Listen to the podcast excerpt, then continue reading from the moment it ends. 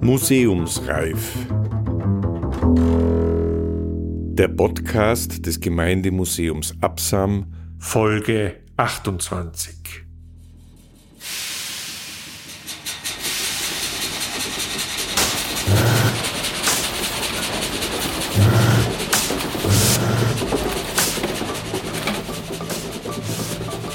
Industriedörfer. Ein Blick über den Arlberg auf ein dunkles Tiroler Kapitel. Mit der Wirtschafts- und Sozialhistorikerin Barbara Motter.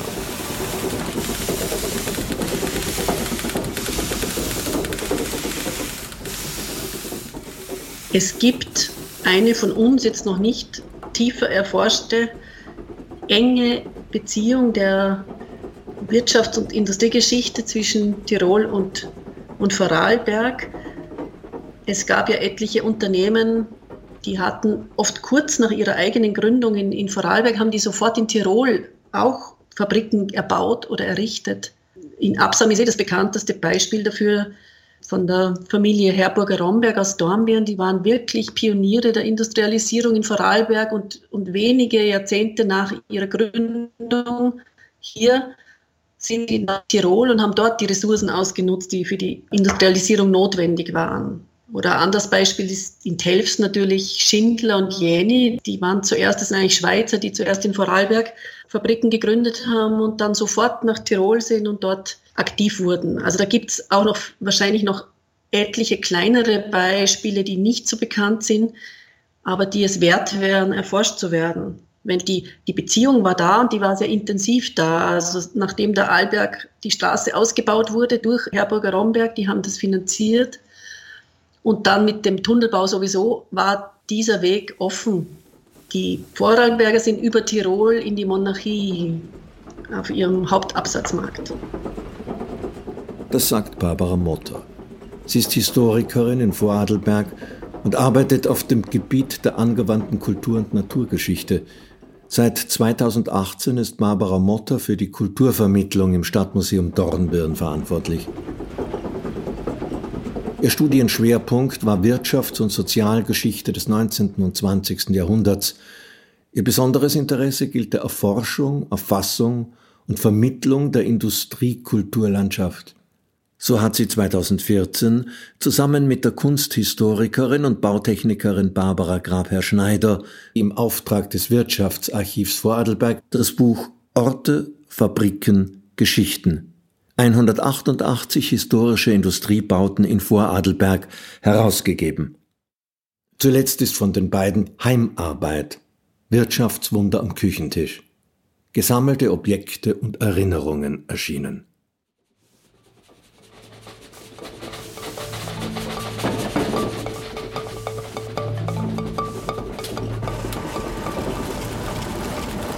Wir haben mit Barbara Motter gesprochen weil es in Tirol keine vergleichbaren Publikationen zu ihrem Vorarlberger Fabriksführer gibt. Das Konzept für dieses Buch basiert auf dem Ansatz einer raumbezogenen Kulturgeschichte.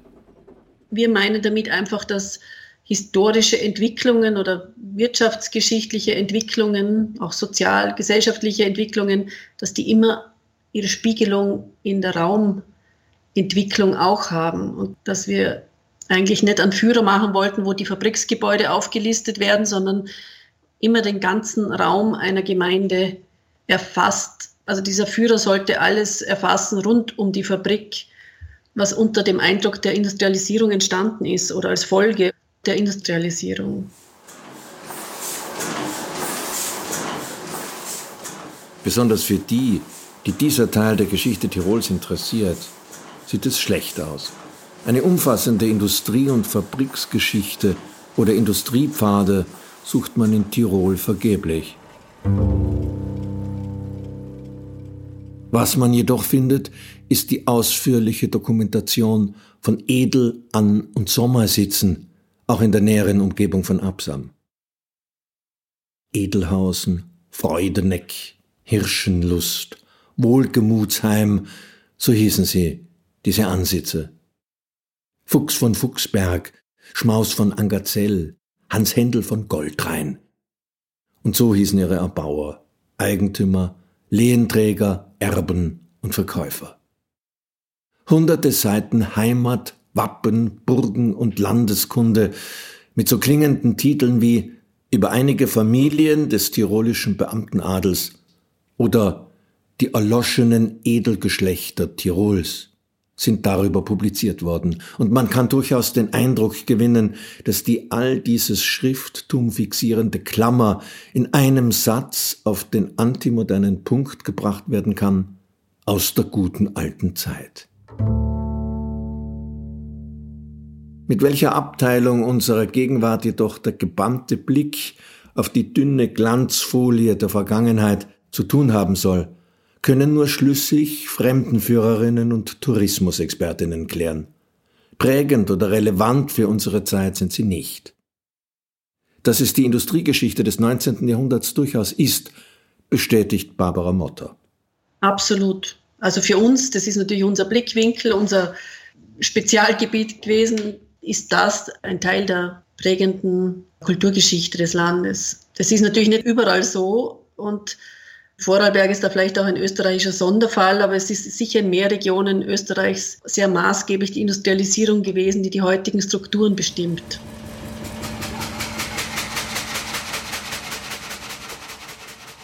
Was aber machte am Beginn der Industrialisierung ein Dorf wie Absam als Fabriksstandort interessant? In der früheren Industrialisierungsphase, also im Anfang 19. Jahrhundert, war es natürlich immer die Wasserkraft. Ganz klar. Und das war jetzt in dieser alpinen Region ja leicht zu finden. Also es waren einfach die Bäche, die genug Wasser führten und stabil, halbwegs stabil Wasser führten, waren interessant und durch die Hanglage überall im Inntal waren ideale Bedingungen gegeben.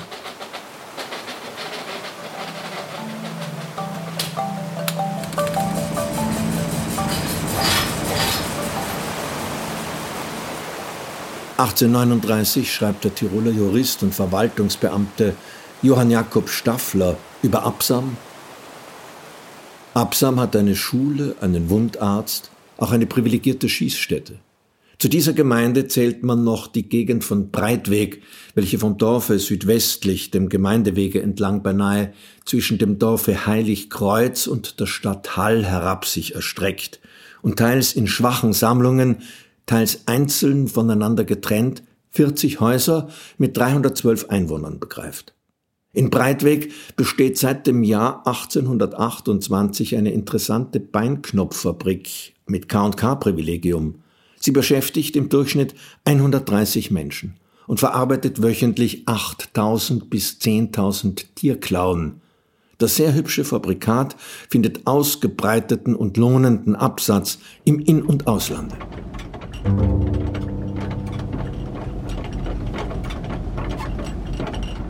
Sowohl die Beinknopffabrik, in der über 100 Mädchen und Frauen gearbeitet haben, als auch die wenige Jahre später errichtete große Textilfabrik in Absam. Beide waren charakteristisch für das 19. Jahrhundert, denn diese Industrialisierung war oft weiblich. Ja, also im 19. Jahrhundert die Textilindustrie, die war absolut weiblich. Es waren eher die jungen Frauen, die Ledigen, die in diese Industrie gegangen sind. Und statt Markt zu werden, sind sie dann in die Fabrik. Die großen Gewinne dieser Unternehmen, die sind mit Frauen- und Kinderarbeit gemacht worden. Das ist so. In dieser Leitindustrie für Vorarlberg war es die Frauenarbeit. Doch wie die Frauengeschichte ganz grundsätzlich große Lücken, allerdings nicht nur in Tirol, aufweist, so hat auch in Bezug auf ihre baulichen Spuren der Denkmalschutz weder das Thema Industrialisierung noch das Thema Frauen auf seiner Agenda. Ganz im Gegenteil. In einem Aufsatz über Denkmäler der Technik, Industrie und Verkehrsgeschichte schreibt Sabine Bock, die technischen Denkmäler gehörten ursprünglich nicht zu den Objekten, denen die Denkmalpfleger ihre Aufmerksamkeit widmeten. Historische Produktionsstätten Objekte der Rohstoffgewinnung oder Maschinen zur Krafterzeugung bzw. zur Herstellung von Verbrauchsgegenständen gehörten zwar in der Frühzeit der Denkmalpflege noch zu den selbstverständlichen Bestandteilen der Kulturlandschaften, aber man war sich weder ihrer Denkmalwerte noch ihrer zunehmenden Gefährdung und vor allem des größer werdenden Verlustes bewusst. Der Denkmalbegriff erfuhr zwar im 19. Jahrhundert eine permanente Erweiterung, doch es waren nicht die Konservatoren, die sich den technischen Denkmälern zuwandten. Vielmehr ging es da um etwas, das man willkürlich zum natürlichen, volkstümlichen und heimatlichen erklärt hatte. Fabriken mit ihrer Infrastruktur gehörten und gehören noch nicht dazu. Also es sind in Vorarlberg vermutlich mehr Gebäude unter Denkmalschutz rund um die Industrialisierung als in Tirol. Es gibt zum Beispiel da in Hart, wo ich wohne, eine Arbeitersiedlung neben der Fabrik, die ist auch mit unter Schutz gestellt worden. Oder auch Wasserbauten, Energiebauten. Auch in Dornbirn. Dornbirn ist ja eine Industriehochburg gewesen. Auch dort gibt es Arbeitersiedlungen, die dezidiert unter Schutz stehen. Ich finde natürlich sehr wichtig aus meiner Warte gesehen, oder? Aber das ist natürlich auch das, das Fach, das mich interessiert. Aber natürlich, es ist immer, es ist immer von viel besser. Man kann hinausgehen, man kann unterwegs sein, man kann was erzählen vor einem Gebäude, man kann hineingehen. Es entsteht jetzt zum Beispiel gerade ein Industriepfad in Dornbirn, der entlang einer, einer alten Wasserlinie geht. Und das ist natürlich viel besser, wenn man das an dem Kanal erzählen kann, als wie einfach nur über ein Video oder im, über einen Vortrag. Also von dem her ist es schon wichtig, so immer, man kann nicht alles unter Schutz stellen, das ist klar und vieles, das haben wir auch gesehen, vieles ist auch nicht mehr in gutem Zustand oder wurde immer wieder umgebaut und ist wirklich stark verändert. Aber wenn aber markante Gebäude unter Schutz stehen, bringt das einen, einen großen Wert und ich glaube, es ist auch ein Impuls für manche Private, die dann Dinge besitzen, die nicht unter Schutz stehen, aber die, die dann denkmalwürdig zu behandeln. Oder in Kooperation mit der, mit der Kommune irgendwas draus zu machen, was, was durchaus dann einen Wert hat.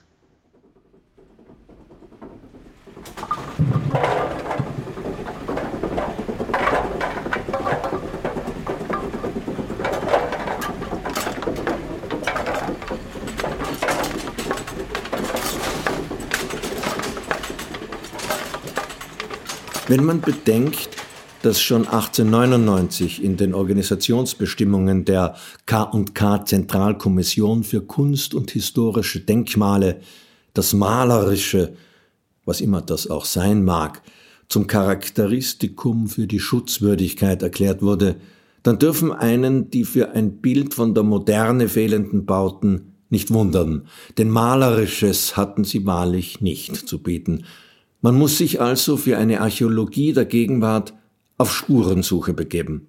Wenn man sie sucht, bewusst sucht, dann findet man das schon noch. Aber es, es liegt jetzt nicht so einfach da, weil das ja eine ländliche Industrielandschaft immer war, also kein riesen Industrieviertel oder Arbeiterwohnviertel, das sehr dominant ist, sondern das war in die ländlichen Dorflandschaften hineingebettet und die großen, markanten Gebäude sind ja nur noch zum Teil vorhanden, leider. Also was jetzt im 19. Jahrhundert dominant war in einem Dorf, das war ein Schlot, das war ein Trockenturm, ein riesiger. Die Sachen sind ja zum Teil weg. Die Fabriken sind schon noch da und die findet man. Und wenn man von der Fabrik losmarschiert, dann findet man auch noch die Kanäle und dann findet man auch noch das Kraftwerk und dann kommt man schon weiter. Aber es ist nicht so, dass sich, wenn man durch Vorarlberg durchfahrt, dass sich das überall so richtig einem erschließt. Das war auch ein Anlass, diesen Führer zu machen, dass man den in die Hand nehmen kann und wirklich in die, in die Landschaft hineinspazieren kann. Und da, da wird es auch dann wirklich spannend, wenn man, wenn man das eben alles weiter sieht, über die Fabrik hinaus, nicht nur die Arbeiterbauten, Wohnsiedlungen und, oder die Unternehmerwillen, sondern es gab ja auch mit der Industrialisierung kam ja auch eine breite Fabriksbeamtenschaft. Und was deren Wohnbauten oder deren Freizeitverhalten betraf, hat es ja auch Folgen gehabt, oder? Und das haben wir versucht, ein bisschen noch mitzunehmen, aber da ist einiges wahrscheinlich dann im Führer auch gar, hat gar nicht mehr Platz gehabt. Ich meine, da müsste man jetzt, da müsste man dann sogar den Tourismus verknüpfen. Das ging in Tirol sicher auch, denn so Tourismuslandschaften, frühe aus dem 19. Jahrhundert sind ja oft von Industriellen finanziert und gefördert worden. Also wenn man das so denkt, geht es einfach sehr weit in die, in die Architektur und in die Raumplanung.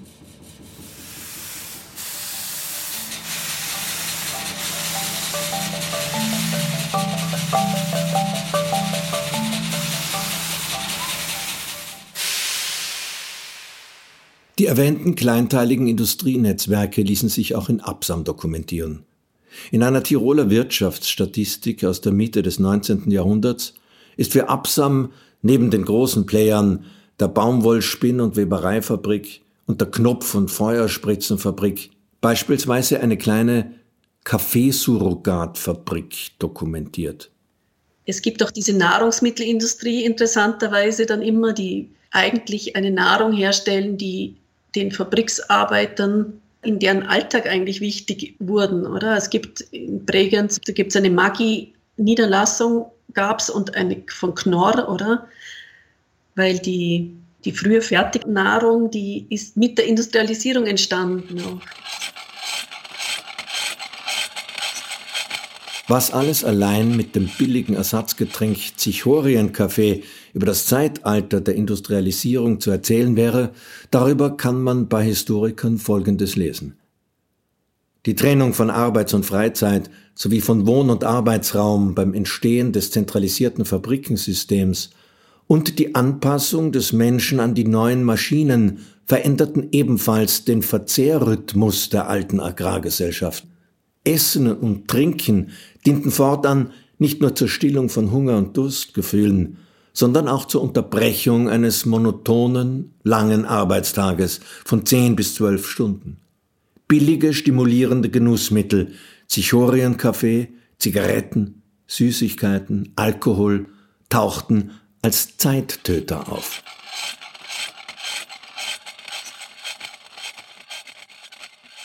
Aber nicht nur Essen und Trinken, sondern der gesamte Alltag der in der totalen Institution Fabrik arbeitenden veränderte sich. Also wir haben verschiedene Spuren des veränderten Alltagslebens der neuen gesellschaftlichen Gruppe der Arbeiter, aber auch der Fabriksangestellten gefunden. Das reicht von einem Gebäude für den Arbeiterkonsum, das reicht von Bädern, die hatten ja in den Privathäusern selbst wenn es neu errichtete Arbeitersiedlungen waren, gab es selten Bäder. Also gab es irgendwo ein Fabriksbad. Es gab dann Gebäude, die sind natürlich von den Fabriksbesitzern errichtet worden. Das war durchaus etwas, was sie in diesem patriarchalen Fabriksbesitzer Selbstverständnis dann schon gemacht haben. Also für ihre Arbeiter eine Bibliothek eingerichtet oder eine, ein Mädchenwohnheim. Also da zählt im Wesentlichen alles dazu, was für den Alltag im Leben von so einem Fabriksdorf notwendig war. Die Spuren sind natürlich da verwischter, weil die Sachen sind aufgelassen worden, weggekommen. Vereinzelt sind sie noch da. Wir haben jetzt nicht nur extra errichtete Gebäude, neu errichtete Gebäude gesucht, sondern einfach auch, was war im bestehenden alten Baubestand untergebracht, was mit der Fabrik zu tun hatte da kommt man sehr weit. Also da, da war der Einfluss und die Prägung im Rheintal und im Wallgau in Vorarlberg sehr stark.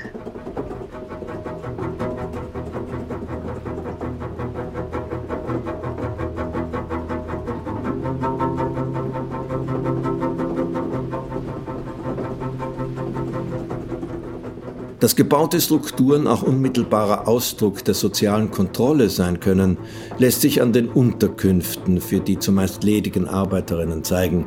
Nahm doch der Fabriksherr oft in Anspruch, nicht nur ihre Arbeitszeit und Leistung zu überwachen, sondern auch für einen moralischen Lebenswandel zu sorgen. Natürlich, die soziale Kontrolle, die war weiterhin da, oder? Die war vor allem in diesen doch konservativen ländlichen Umfeld vielleicht auch noch stärker als wie in einem englischen Industriemoloch, oder? Also man war sehr darauf bedacht, dass diese ledigen Arbeiterinnen unter Kontrolle sind.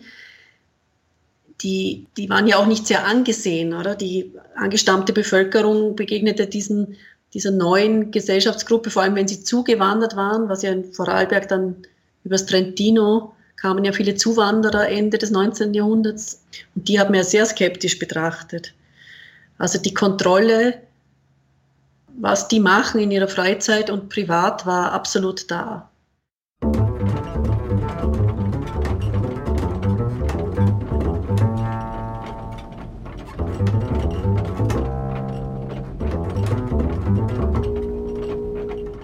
Die Restauration Pension Halltaler Hof ein Etablissement für die wohlhabende Fabriksbeamtenschaft in Absam, ist schon vor Jahren eingeebnet worden.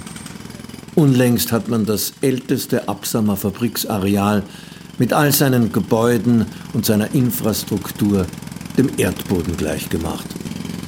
Nachgefolgt sind zwei Blöcke mit Eigentumswohnungen. Was dort heute noch am unter der Tiefgarage versteckten Amtsbach erzeugt wird, ist unsichtbarer Strom. Dort, wo einst farbige Luxusknöpfe für die Pariser Modewelt, Feuerspritzen, die im Winter nicht vereisen konnten, Waffen, Stockschrauben, Leder, feinste Salonstiefelchen und schwerste eisenbeschlagene Gebirgsschuhe als leistbarer Massenartikel hergestellt wurden, surren heute in den auf Betondecken aufgeschütteten Gärten die Mähroboter. Dafür stehen in Absam fünf Brunnen unter Denkmalschutz. Ihr murmelnd fließendes Wasser bietet ideale Bedingungen fürs Träumen. Zum Beispiel von einer öffentlich dokumentierten Tiroler Industriegeschichte.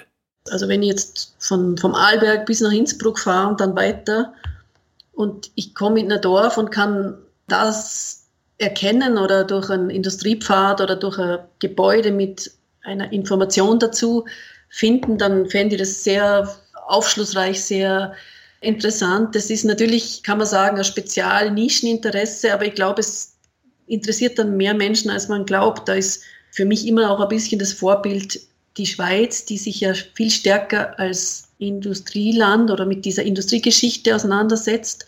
Und da findet man praktisch an jedem Eck, mitten im alpinen Klischee Schweiz, glaubt man, oder?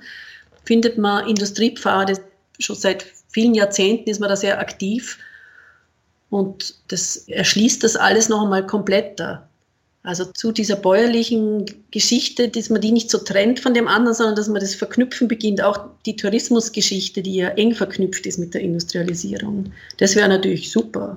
Also aus unserer Sicht wäre das wunderbar. Und, und was jetzt überhaupt ideal wäre, wenn man da einige Projekte gemeinsam machen könnte, weil der Arlberg ist zwar eine räumliche Grenze, eine massive, aber es eine wirtschaftliche Grenze war er für die Industrialisierung letztendlich dann auch nicht.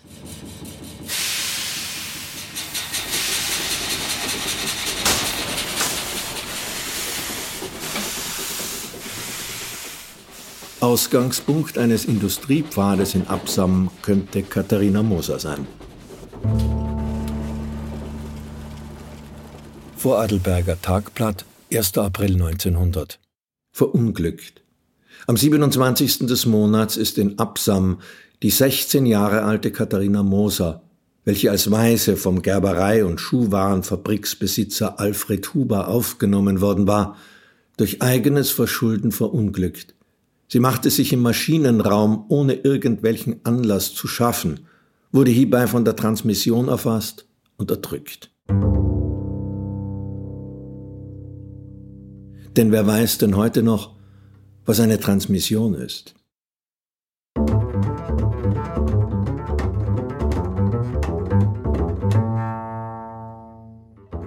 Gelesen hat Rainer Ecker.